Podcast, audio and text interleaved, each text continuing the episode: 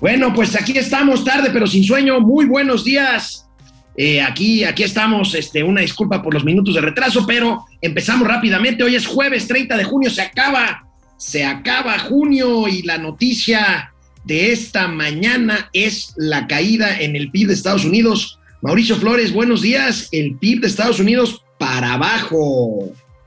Ya ven, ya ven, este, neoliberales, perros asquerosos neoliberales la economía mexicana, la fórmula de la economía moral, ha resultado más eficaz que las medidas que dicta el Fondo Monetario Internacional. Y entonces los gringos se están pudriendo en su dinero. Qué bueno, perros asquerosos. Bueno, también tendremos hoy la inflación, no regresará a los mismos niveles que antes de esta crisis se reúnen los banqueros centrales del mundo, los principales en, en, Portugal, y el panorama que presenta no es nada optimista. En 20 años, amigo, la región comercial de Norteamérica perdió influencia en el mundo frente a China, aunque la tía Tatis dice, la tía Tatis dice que espera buenas noticias en cuanto a los litigios energéticos en la próxima, en la próxima visita presidencial a Washington el 12 de julio. Quienes hicieron grande la economía de China, no nos hagamos güeyes, fue mismo Occidente con la finalidad de bajar los salarios en, América, en Europa. Trasladaron todos los procesos de pronto, ay, güey, ya la cagamos. Pues sí, obvio, si los chinos no son tontos. Bueno, amigo, la OTAN, la Organización para de, Tratado del Atlántico Norte, este organismo de Occidente, pues se reúne en Madrid y acepta finalmente a Finlandia y Suecia. Platicaremos lo que significa esto en el panorama económico y político mundial. Y pues por supuesto tendremos gatelazos de hoy 30 de junio, último día del sexto mes. Se acaba la mitad del año. Ya falta menos. Ánimo. Último, último mes del primer semestre. Y mañana empieza el primero del segundo semestre. esto, esto ya huele, esto ya huele a pozole, huele a tamalitos, huele a ponche, huele a pavo navideño. ¡Vámonos!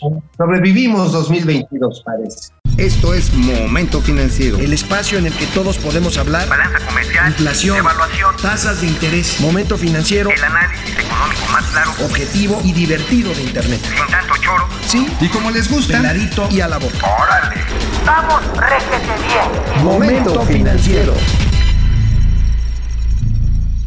Bueno, amigo, pues salió el dato revisado porque ya habían dado un estimado, dos estimados de hecho, y en un ajuste que lo llevó a una caída mayor a lo previsto originalmente, el Producto Interno Bruto de Estados Unidos se desploma durante el primer trimestre de este 2022. 1.6% negativo. Recuerden que allá en Estados Unidos se mide anualizando el crecimiento trimestral. Aquí tenemos la información. Pues empieza, empieza a perfilarse ese escenario que dijeron que éramos unos malvados agoreros del desastre, Mauricio pues Flores. Pues ahí está, ahí está, simple y sencillamente le metieron freno y se les fue la pata hasta el clutch y pues ahora con el aumento de las tasas de interés y al mismo tiempo con la misma caída de la demanda. Fíjate que es curioso cómo ha ido subiendo también el seguro de desempleos y el aumento de los stocks que va registrando precisamente el Tesoro de los Estados Unidos. Es decir, las mercancías no se están movilizando y, otro dato que venía anticipando esto, que también lo dimos a conocer aquí en Momento Financiero, la disminución del ritmo de construcción de vivienda y de edificios. O sea, estos dos elementos, un mayor número de gente pidiendo ayuda de, de empleo, aumento de los stocks, de lo que está almacenado, y un menor ritmo de crecimiento en, el sector residencial e inmobiliario, eh, usualmente son indicadores de que las cosas no vienen bien para los Estados Unidos y en consecuencia para México. ¿eh? 6.9% creció en el último trimestre del año pasado, casi 7%, y bolas, Perico, 2022 menos 1.6%. Veamos, veamos eh, pues esta siguiente, esta siguiente gráfica ha, habido, este es el tercer, eh, eh, digamos, eh, ajuste que hace las mediciones en Estados Unidos. Habían, habían dicho que había caído el PIB estadounidense 1.4%, luego 1.5% y ahora pues dicen que se cayó 1.6%. Pues vaya, vaya noticia. Y bueno, pues ahí está, amigo. Y con inflación alta, esta inflación.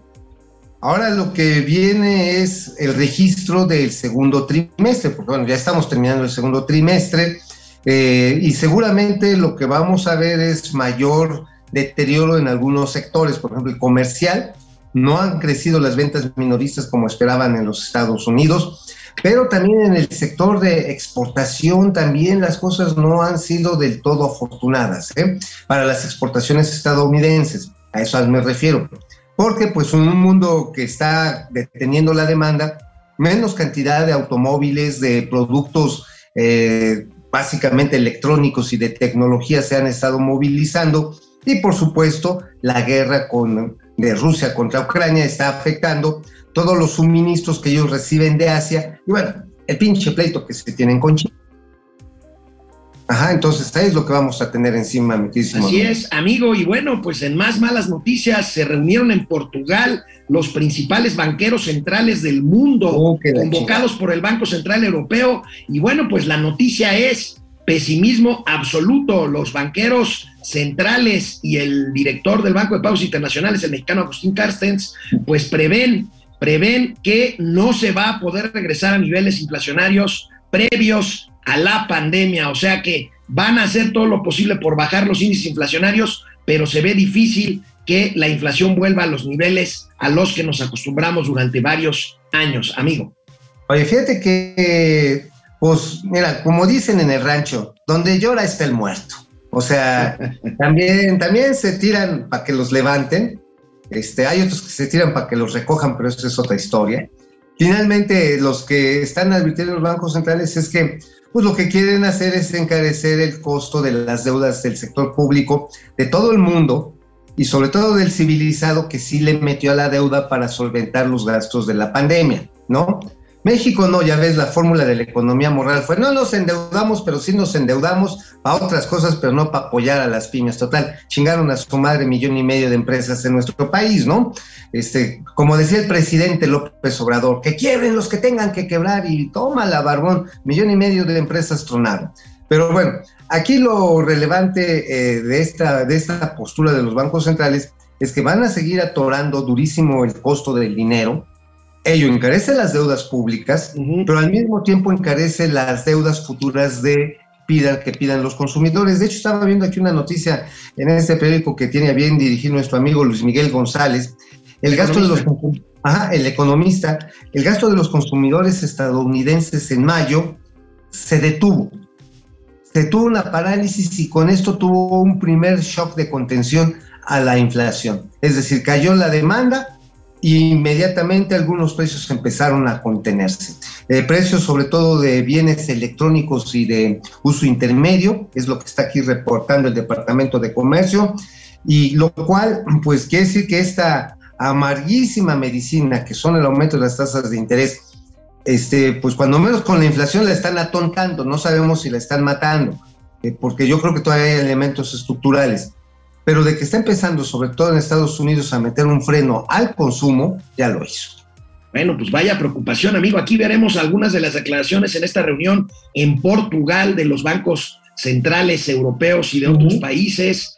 Jerome Powell, el jefe de la Reserva Federal, de Estados Unidos dice el reloj está corriendo sobre cuánto tiempo se puede permanecer en un régimen de, de baja inflación, cualquiera que esto signifique. Ya ves que los banqueros centrales son crípticos en sus mensajes, pero a mí me queda claro de que pues están mandando esas señales que estás diciendo tú. Christine Lagarde, la presidenta del Banco Central Europeo, dice hay incertidumbre sobre la rapidez con la que volvamos a nuestro, volveremos, perdón, a nuestro objetivo de inflación a mediano plazo. El, eh, gobernador del Banco de Inglaterra, Andrew Bailey, eh, dice, la clave para nosotros es devolver la inflación al objetivo, tenemos que hacer todo lo que podamos, otra vez, cualquiera que esta cosa signifique. Y Agustín Castes, el mexicano, dice que es muy satisfactorio que muchos bancos centrales han abordado los problemas a tiempo. Pero bueno, el mensaje es, no vamos a volver a inflaciones bajas, en mucho tiempo, amigo. En un rato, y en un rato, ¿sabes qué? Por más esfuerzos que se hagan para eh, incrementar la oferta, promover la inversión, eh, ahora sí que en América o en los proveedores, acuérdate que en esta reunión de Los Ángeles, la Cumbre de las Américas, hubo un acuerdo que pasó poco, poco pues visible, que fue un acuerdo entre México, Estados Unidos, Brasil y Argentina para aumentar la dotación de alimentos para América del Norte y bueno, para toda la región. cuatro países productores de alimentos puestos para aumentar la producción de maíz, trigo, eh, soya, de, de frutos y también productos hortícolas. Sin embargo, amigo, por más que se haya llegado a este acuerdo instrumental y después de que dé resultados, pues rápido, rápido van a ser dos años. Por lo tanto, el suministro de alimentos a un costo menos volátil, no estoy diciendo bajo, ¿eh? menos volátil que el que hoy existe, este, pues no va a ser inmediato y ahí pues la, la postura de los banqueros de pues mientras en lo que lo resuelven chavos, pues vamos a cerrar la puerta. Mira, amigo, vamos a ver la siguiente tabla, la inflación en diferentes países y la tasa de referencia. Fíjate, inflaciones de arriba de 8% en la zona euro en Alemania, en España 10%, aunque sus tasas de referencia siguen en ceros, las van a aumentar en los próximos pues días sin duda alguna. Ahí tenemos Rusia con una inflación de 17%, una tasa de 9,5%. Este, Ucrania, bueno, son países que están en conflicto, 18% de inflación, 25% de tasa de interés. Y pues ahí está México con su 7.8% de inflación, que no va a quedar ahí, y su 7.8% de tasa de interés, que tampoco va a quedar ahí. Mira, lo que estamos viendo es que todavía hay tasas eh, a nivel general tasas negativas, es decir, la inflación, tasas reales negativas. La inflación se sigue comiendo los ahorros. Sin embargo, a lo que vamos a llegar es que estas van a tender a ser tasas reales. Tasas reales precisamente para evitar el desfondamiento de las reservas de cada uno de los países. Y este paso de las tasas de interés negativas a tasas reales positivas híjoles, amigo, es como parir caca, este, no, no caca, no, es como, es como, es como parir chayotes cuates, cabrón. O sea, es dificilísimo. Bueno, amigo, revisemos un dato interesante y que seguramente cambiará a partir de la guerra de Ucrania. En 20 años, en los últimos 20 años, la región norteamericana de comercio perdió peso frente a China en el comercio mundial. Aquí tenemos esta información que es la principal precisamente del periódico que tú citabas del economista y ahí tenemos este asunto que tú ahorita ya comentaste. Ahí tienes el encabezado del periódico color salmón, amigo. La zona de MEC perdió peso en el mercado de exportaciones global en 20 años. ¿Quién lo ganó? China. Pues claro, y como lo decíamos al principio, pues, fue porque las mismas empresas estadounidenses dijeron, a ver, me cuesta muy trabajo, muy caro producir este taladro, no sé, en Wisconsin. Me sale muy caro fabricar estas autopartes de avión, este, allá en donde la casa de Starbucks, en, este, ¿cómo se llama? Allá donde está la casa de Starbucks, allá arriba en California, hasta Seattle. En Seattle. eso no es California, Seattle, Washington. En Washington, me sale carísimo producir en Seattle. Pues, ¿qué haces? Pues, ¿dónde cobran barato y dónde aprenden en chinga? Pues en China. Y empezó todo el traslado de la inversión, la reubicación y la llamada globalización. Y obviamente, pues los chinos no son tarugos, cabrón. Inmediatamente, tum, tum, tum, tum. Y empezaron a producir primero baratijas y hoy venden productos de alta tecnología. Y tanta, las exportaciones de China han crecido en promedio 10% al año en los últimos 20 años, mientras que en la región Temec lo ha hecho a un 5%, a la mitad. Ahora, esto no quiere decir que no haya sido bueno, por lo menos para México. Yo soy un convencido que el Tratado de Libre Comercio eh, pues ha traído beneficios para, para México, este amigo. no, yo, digo, yo creo que, creo que la política de múltiples convenios, de acuerdos comerciales, sí ha sido benéfico para México, porque por un lado, o sea, no solamente el TEMEX, sino todos los demás, abres ciertos convenios, digo, con China nunca hemos tenido un, tratado de libre comercio, porque los chinos sí nos llevan a la China escondida, en chinga, ¿eh? O sea, son no, no, no, no, no, no. Sin embargo, una política flexible nos permitió importar de muchos lugares de los países del APEC, por ejemplo, materiales y sustancias eh, petroquímicos, por ejemplo, para procesar fibras que después aquí las procesábamos como tejido y se exportaba ya la ropa a los Estados Unidos. Ese tipo de intermediación nos dio mucha facilidad. Otro ejemplo, la medicina los, y los de India, con el cual no tenemos un tratado de libre comercio, con todo el que están en la APEC, pero que sí se llegaron a acuerdos específicos, nos permite, nos permite o nos ha permitido, a pesar ahorita de la pandemia, nos permitió comprar lo que le llaman las sales básicas a costos bastante accesibles procesarlas, hacer medicinas y surtir el mercado interno. El pedo de esto es que cuando tienes un proveedor tan lejano, no desarrollas, obvio, a tus proveedores cercanos.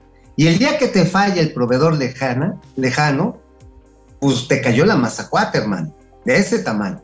Pues sí. Oye, amigo, habla- hab- hablando de comercio y del Tratado de Libre Comercio, ayer la tía Tatis, que ya ves que Antier descubrió el hilo negro, bueno, ayer salió a decir que habrá buenas noticias en materia energética. Ella encabezó un foro por el aniversario del TEMEC y está segura de que habrá buenas noticias en cuanto a los litigios en materia energética el próximo martes 12 de julio en la cumbre que sostendrán Andrés Manuel López Obrador y Joe Biden en la Casa Blanca. Tengo la impresión de que la tía Tatis no sabe muy bien de lo que habla.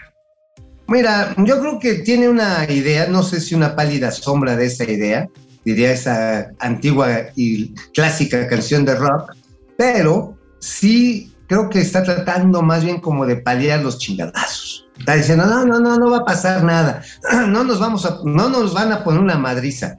Pero saben que sí viene una madriza, O sea, es evidente. O sea, si alguien ha estado insistiendo, si hay un sector que ha estado insistiendo en el Congreso de los Estados Unidos y en la Casa Blanca, con el poderoso lobbying que tienen, son las empresas de energía, tanto de la energía fósil como de energías renovables. Todos diciendo, oigan, los mexicanos se están pasando por los huevos, perdón, por el arco del triunfo, se están pasando los acuerdos del TEMEC y lo están negando abiertamente. Y ya le mandamos a la carnala Harris, y ya fue a hablar el señor Kerry, y ya fue todo mundo, y lo único que le sacamos es el compromiso de que no nos van a fregar si empezamos a invertir en energías verdes en la frontera. Pero de ahí en fuera de la frontera para abajo, pues nos quieren atorar. Bueno. ¿Cómo vendernos el gas de CFE, por ejemplo? Bueno, amigo, antes de la cumbre en Washington, la tía Tatis estará el 7 y 8 de julio en Vancouver con sus contrapartes, sus homólogas, las secretarias de comercio, tanto de Estados Unidos y Canadá, a ver cómo le va. Y bueno, pues nosotros vamos al primer corte de este programa, Momento Financiero, Economía, Negocio y Finanzas, para que todo el mundo, Hasta la tía Tatis, digo, si se puede. está muy No, cañón, le entienda. no, vamos a pedir, no, soñar no cuesta nada, carnal. Fíjate que, eh, amigo, me escribió un asiduo seguidor de este espacio, Joe Torre. para denunciar algo. Fíjate que él pidió, tú sabes muy bien de esto, él solicitó un cambio a la, a la CFE de 110 eh, Vs, debe ser voltios, a Ajá. 220 para consumo doméstico. Él me recuerda, dice, oye tío Ale, yo entiendo que por lo regular se paga entre 300 y 500 pesos de consumo por bimestre por este rango de consumo. Ahora, dice que por cambiar esto de 110 a 220 veces, dice que le piden pagar 544 pesos por el cambio. Está bien. Pero dice que Ah. aparte le están pidiendo un pago por aportaciones para la CFE que va de 6 mil a 10 mil pesos. Esto es un robo. No, bueno, sí, pero siempre lo ha hecho así la CFE, porque como cambias de, po- de potencia, argumentan que tienen que modificar la cometida que hay hacia tu casa. Eso siempre te lo dicen, siempre. ¿eh? Este, incluso en los nuevos desarrollos eh, residenciales que hoy, por ejemplo, ya tienen un mayor consumo habitacional, porque te vas a ir a la tarifa DACA, además hay que decirle eso al sobrino, ¿eh? O sea, ya la subiste a 220, ya entras en el radar de los que van a pagar más, ¿eh? Ento- aunque consumas menos, dicen, ah, este machuchón, Oye, pero también 10 va. 10 mil varos. sí, no, son bien cabrones, son bien pasados de rosca. ¿eh? O sea, ese, ese es uno de los temas que hay que considerar en, una, pues en un mercado eléctrico. Si tú tienes tus paneles solares, no te meten el chiloque de esa manera. Pero obviamente no te quieren dejar. Pero pues Bartlett, su ley esta que quería pasar, prohibía el uso de paneles solares domésticos.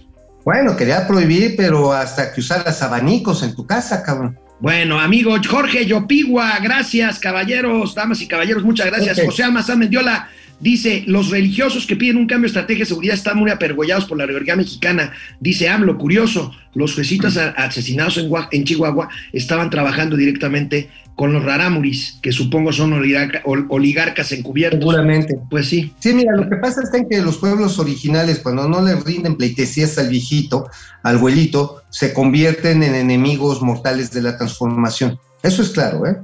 Oye, Francisco, es más, sí. oye, mira, nada más, toda mi solidaridad, todo mi apoyo para Carlos Alarraqui. Eso sí quiero. Sí, decir. también el mío, también el mío.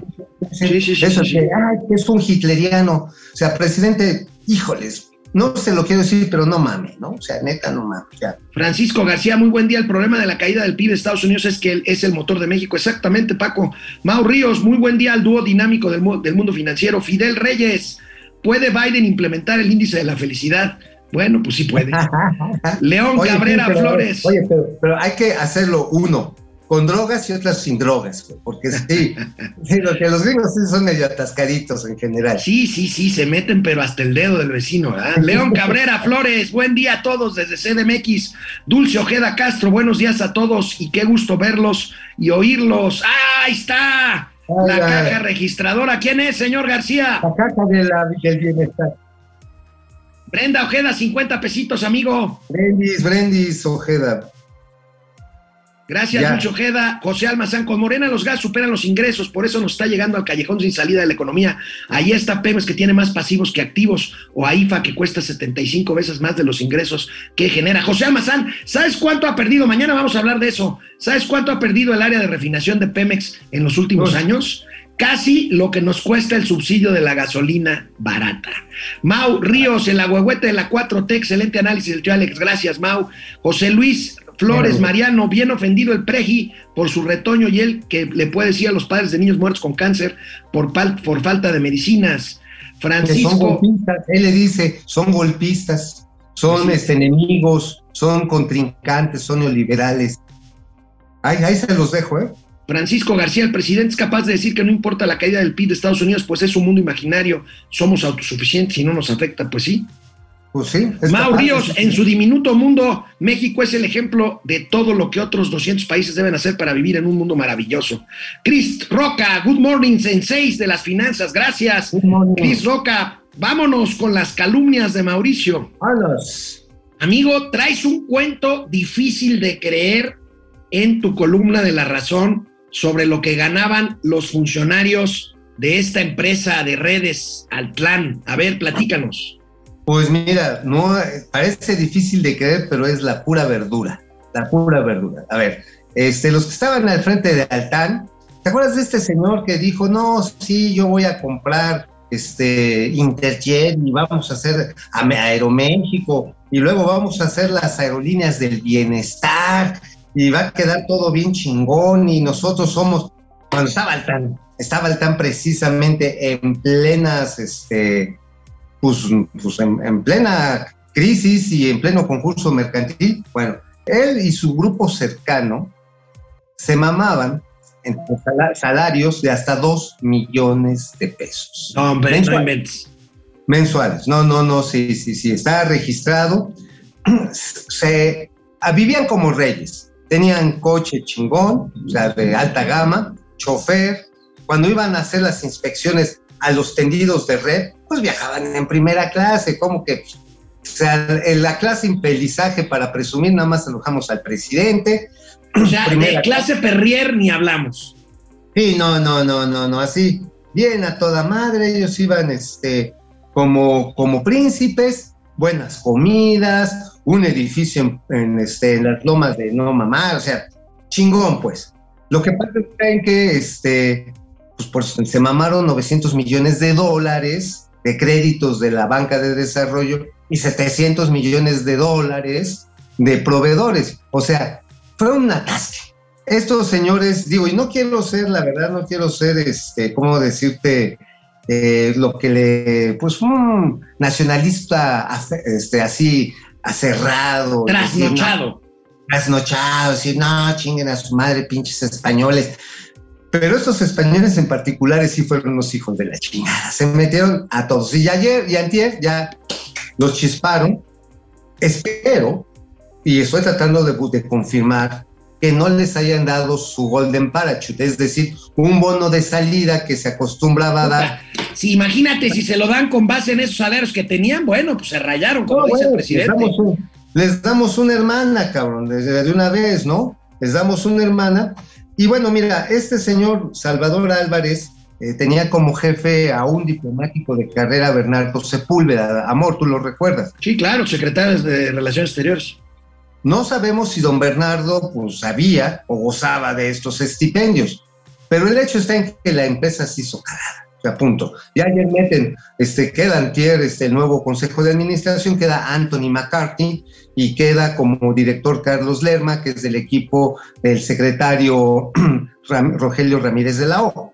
Entonces dices, bueno, cuando tienes un banquero de prosapia, que no, no tiene incentivos, y tampoco a Carlos Lerma, de seguir manteniendo esos pinches salariotes, ¿no? Neto, o sea, no puedes, es, es, inviable. Y por lo tanto, lo que tienes que hacer es pues, empezar a darle la vuelta al changarro. Ya perdiste 1.500 millones de dólares. Y ya le metiste otros 300, 300 millones a ver si los reparas.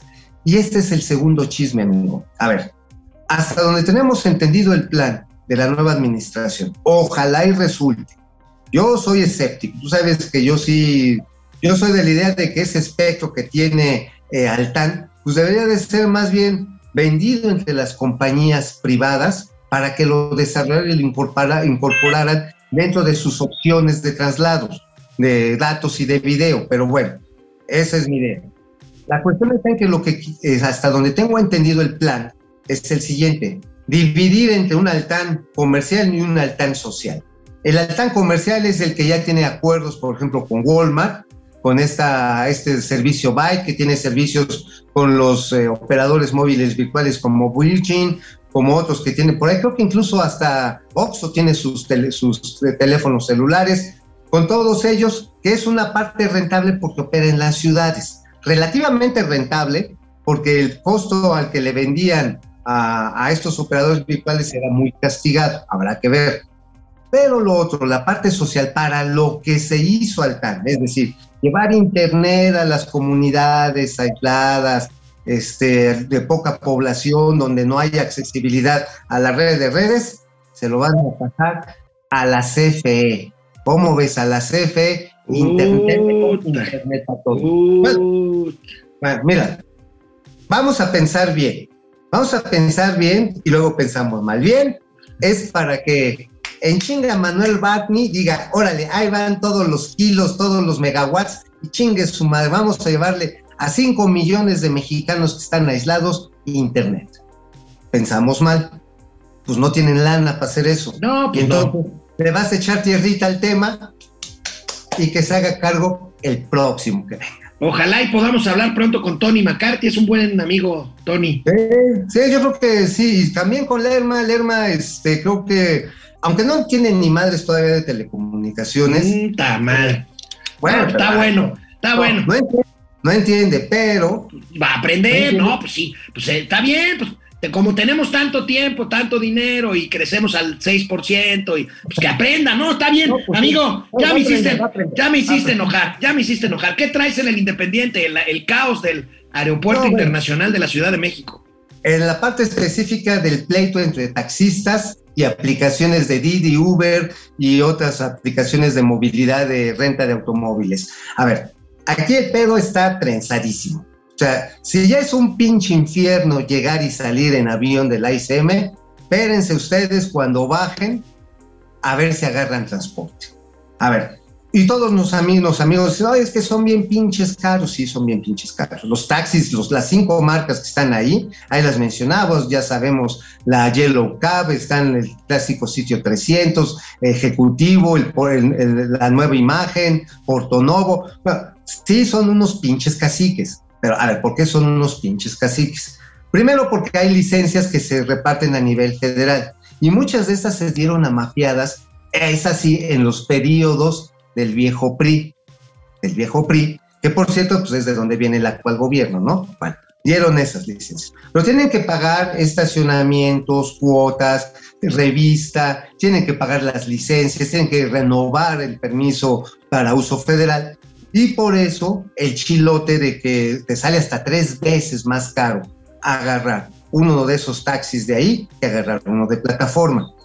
Pero legalmente tienen esa, esa cobertura porque está cubierto por la ley de, de caminos y puentes federales.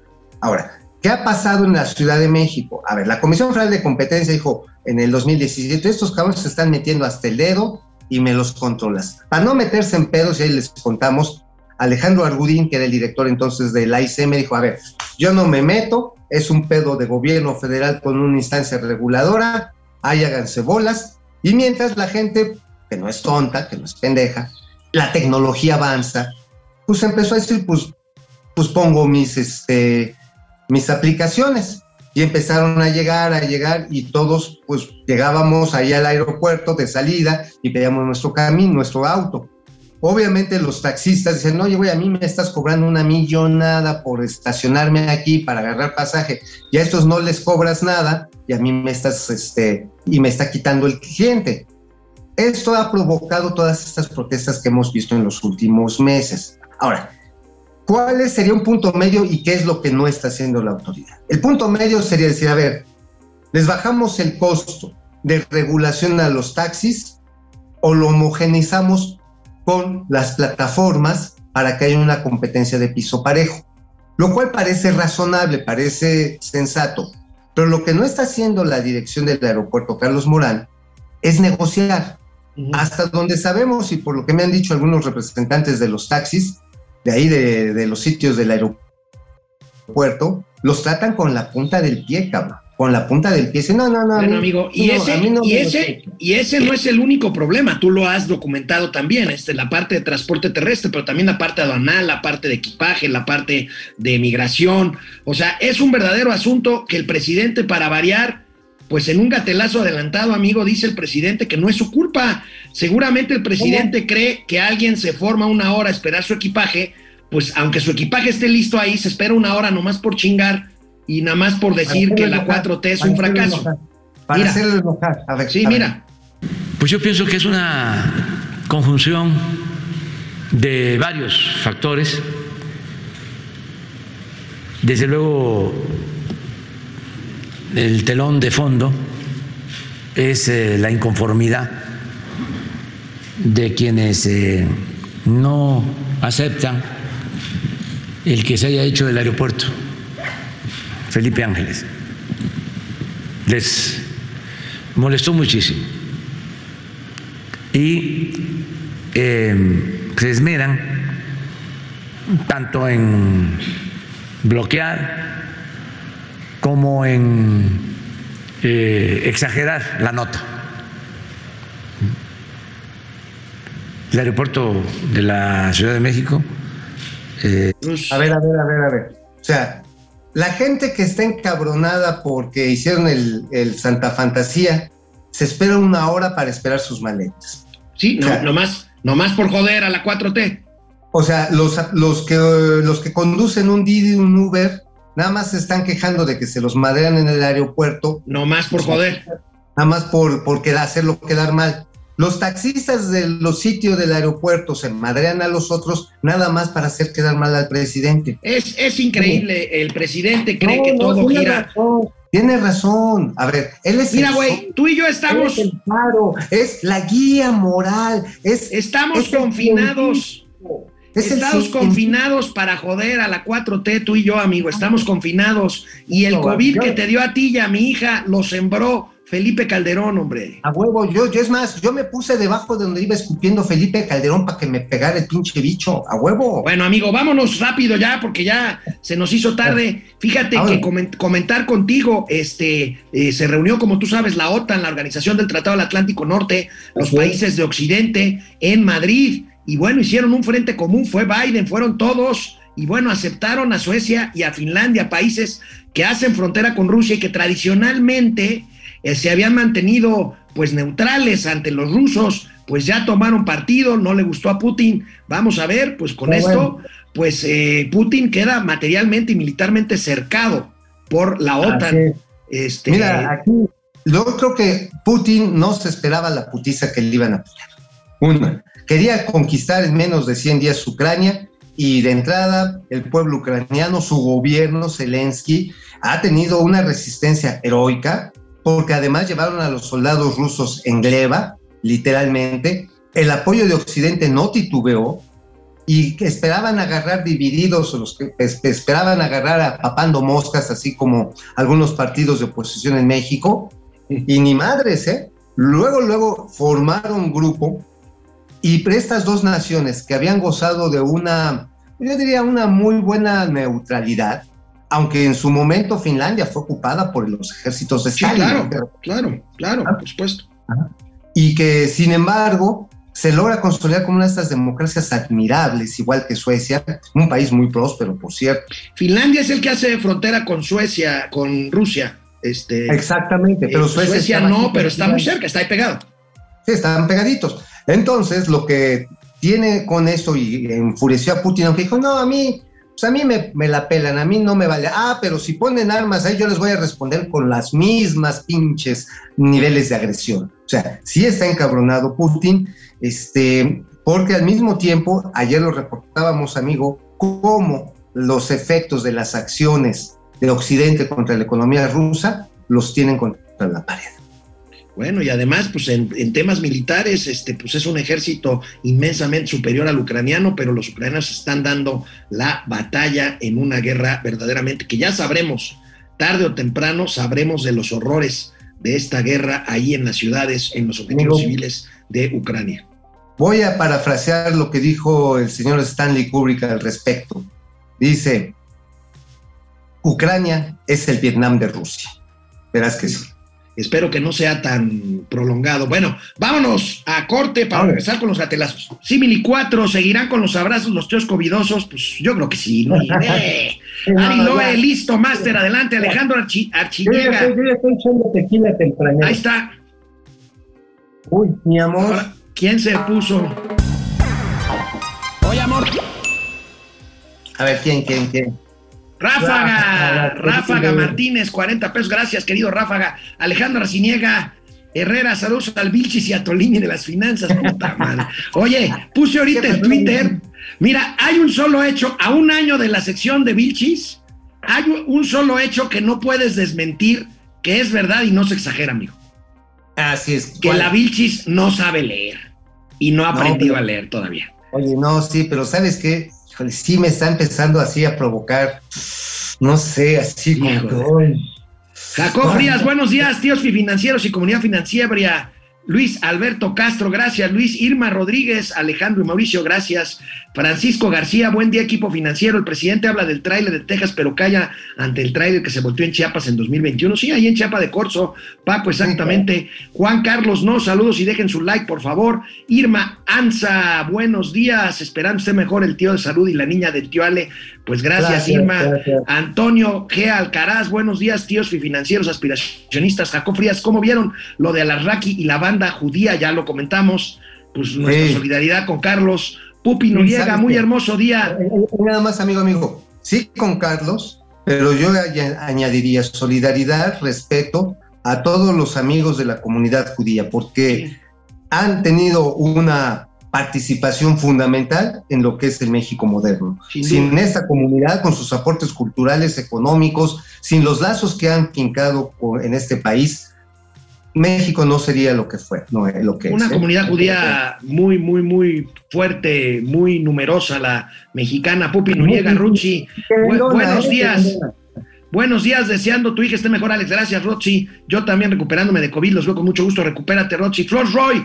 Oigan, ¿será cierto que cuando termine Gerardo Esquivel como su gobernador del Banco de México será más bien recordado por su apodo Antinostradamus? Pues es que no le atinó a muchos pronósticos que digamos. Bueno, este, Gerardo Chapa, Gerardo Chapa desde Monterrey, gracias Gerardo. A Mauri Serranov, doctor, tengo la impresión de que los tíos ya se están divorciando y hace como que siguen juntos por nosotros. Pues es que los hijos, doctor, los hijos bien valen un matrimonio infeliz.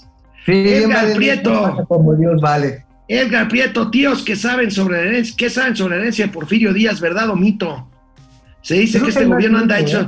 Bueno, pues no, la verdad es que no, no tengo información, Edgar. ¿Tú sabes algo de la herencia de Porfirio Díaz? Pues bueno, he escuchado así las, la leyenda urbana de que cuando se fue en el Ipiranga se jaló hasta los lingotes de toda la Reserva Nacional. Eh, sin embargo, pues murió en una medianía, pues más bien este, republicana, allá en París. ¿eh? Entonces, eh, su familia sí prosperó después de la revolución, pero nunca volvió a ser de estas familias oligarcas. ¿eh? Digo, habrá que igual lo supieron guardar bien, ¿no? Fernanda Ojeda, saludos a los tíos Belinda y Nodal de las finanzas. Pues sí, ya, ya nos separamos. Flor Roy, ¿de verdad no es Ajá. obvio que Altán Redes es el cochinito de López? Pues es entre otros, ¿eh? Podría ser, Está, ¿eh? está el IPA de Purro, el Instituto para devolver al pueblo robado. más que sabes que no creo que le puedan meter mano tanto a, a- ahí al TAN, porque en Altán están metido Bank of America, están metido Banco Mundial, están metido como también se- Si están metidos ellos, ¿cómo permitían esos salarios de escándalo que tenían, amigo? Ahí ese es el punto que necesitan hacer una auditoría a fondo, porque insisto, ahí hay un cochinero de doble contabilidad que merece sanciones penales. Sí, bueno, ¿eh? Carly Agui, recordemos que Morena seguirá en el poder al menos otros tres sexenios gracias a sus sus operadores priistas. Carly, que la boca se te haga chicharrón. Bueno, Bueno. nos pueden ver también en Spotify, aparecemos como Momento Financiero para que escuchen nuestro podcast en el camino, en su carro, en el camión, haciendo ejercicio donde ustedes En- quieran, donde les venga en gana. Vámonos En a los gatelazos. Oye, amigo, como que el presidente de la República está bajando dos rayitas a sus niveles de promesa. ¿Te acuerdas que decía Ah. que el AIFA sería uno de los mejores aeropuertos del mundo? No, no dijo uno, El mejor. dijo el mejor aeropuerto del mundo. Bueno, ya, ya, ya Digo, le bajó dos rayitas, aeropuerto. ya le bajó dos rayitas, aunque pide más tiempo. Vea- veamos. A ver. A ver. El aeropuerto Felipe Ángeles es un gran aeropuerto. Es ya un aeropuerto funcional y va a ser el, el mejor aeropuerto de México dentro de poco, con eh, muchos vuelos. Pero estamos en ese proceso de transición. Entonces eso es lo que está sucediendo. No, sí. Bueno, mira, ahorita todavía no alcanza eh, los niveles de ocupación del aeropuerto de Ciudad Obregón. Pero Oye, ya medita. Pero además Ya subieron a, subieron a la red fotos de ayer del aeropuerto, pues ya se ve descuidado el Chaifa y tiene menos de cuánto tiempo de inaugurado. Mira estas imágenes. A ver, ¿tienen las imágenes? A Ahí ver, están ¿cómo las ve? imágenes, amigo. Descuidado, Uy, este, no, ¿qué con las palmeras esas que les, que les sembraron ahí. Ahí está, No, de mira, mira, ahí un pedazo de, De o lona. lámina ahí, lona. De lona, de lona, sí, lona, este, para, ahora sí que para un solear que tienen ahí un No, andador. no, no, no, no. Qué Mira, horror. ya le está haciendo pastito, mira, qué padre. Es que son las zonas verdes que tú no estás viendo, mira. Además, ah, mira, además como quieren regenerar la fauna, ya ves que se chingaron todo el, el medio ambiente que había ahí, 50 mil arbolitos con todo ardillas, tejones y pajaritos, están dejando que se regenere la, la vegetación, güey, o sea, agarra la onda, también es parte de un proceso de remediación ambiental holístico, en el que los jets van Ya. a poder convivir con los gansos Ya. sagrados. Basta, basta. Si el presidente pide tiempo para el AIFA, pues ya pidió para la seguridad, para las medicinas. Pues No, también, también gobierno, vuelve a pedir, vuelve a pedir para el tema. gobierno, ¿eh? Para su pues sí, vuelve a pedir para el tema de seguridad. Vamos bien, insiste, cuatro años. a ver, pesar. a ver, ay, apuesta, apuesta. Va A pesar. otros cuatro años. Pues sí, mira, en tema de seguridad también dice que paciencia. Es un timbre de orgullo. Para concluir el tema, presidente, eh, ¿no le viene la reflexión que algo podría estar fallando? Pues a los jóvenes No. les es más atractivo, porque están llenas las filas del crimen organizado de todas las bandas de jóvenes. Vemos los videos, son puros jóvenes, presidente. Sí, porque es un proceso que lleva tiempo, que lleva tiempo, pero vamos bien, vamos bien y eh, lo puedo probar hasta con números. Y desde luego que vamos bien porque este, yo tengo comunicación con la gente. Aquí pueden mantenerse en una burbuja todos nuestros adversarios. Imagínense la plática de Ciro con este no con Chumel, este o con este lo de Demola, con Denise Dresser, o con Krauser, o con Aguilar Camín. No, bueno, mira, imagínate este, la plática entre doña Petra, la que vende gorditas, y don Pedro, el que maneja una combi cuando le suben unos pinches asaltantes el Tultitlan. No, sí, es que, es que el presidente, vamos a hacer que dejar que nos asalten para molestar al presidente. O imagínate a estos pobres, este, eh, pues, jesuitas que estaban ahí esperando a resguardar al, al guía de turistas. Digo, oye, carnal, ¿qué te parece si nos dejamos que nos metan unos balazos para hacer quedar mal al presidente? Sí, Imagínate qué horror. qué es lo que está pasando, yo creo que es lo que está pasando. Bueno, amigo, oye, quien nos sigue regalando gatelazos es el gobernador de, de Nuevo León, Samuel García. Mira, sigue Ay, con lo Sammy, mismo. Sammy. Ay, a ver, Sammy, vente para acá, papá. Pero además hoy viene lluvia, de dos en delante. El viernes, sábado también. Y pues estamos todos rezando que llegue alguna depresión, un ciclón y ya. Que la, que la boca. Varios, ¿verdad? Échale varios. Fueron 15 días, yo creo, los más feos de los últimos años. Donde se, se, se secó boca, Cerro Prieto y se reventó el ducto del cuchillo. O sea, nos quedamos en cero, literalmente en cero. El mero día del padre, ¿se imaginan? Está bien padre. ¿verdad? Buen regalo. Bien apestosos todos, pero bueno. Ahí vamos. Este, yo no quiero cantar victoria, es un tema muy serio, muy delicado. Yo se los juro que nunca.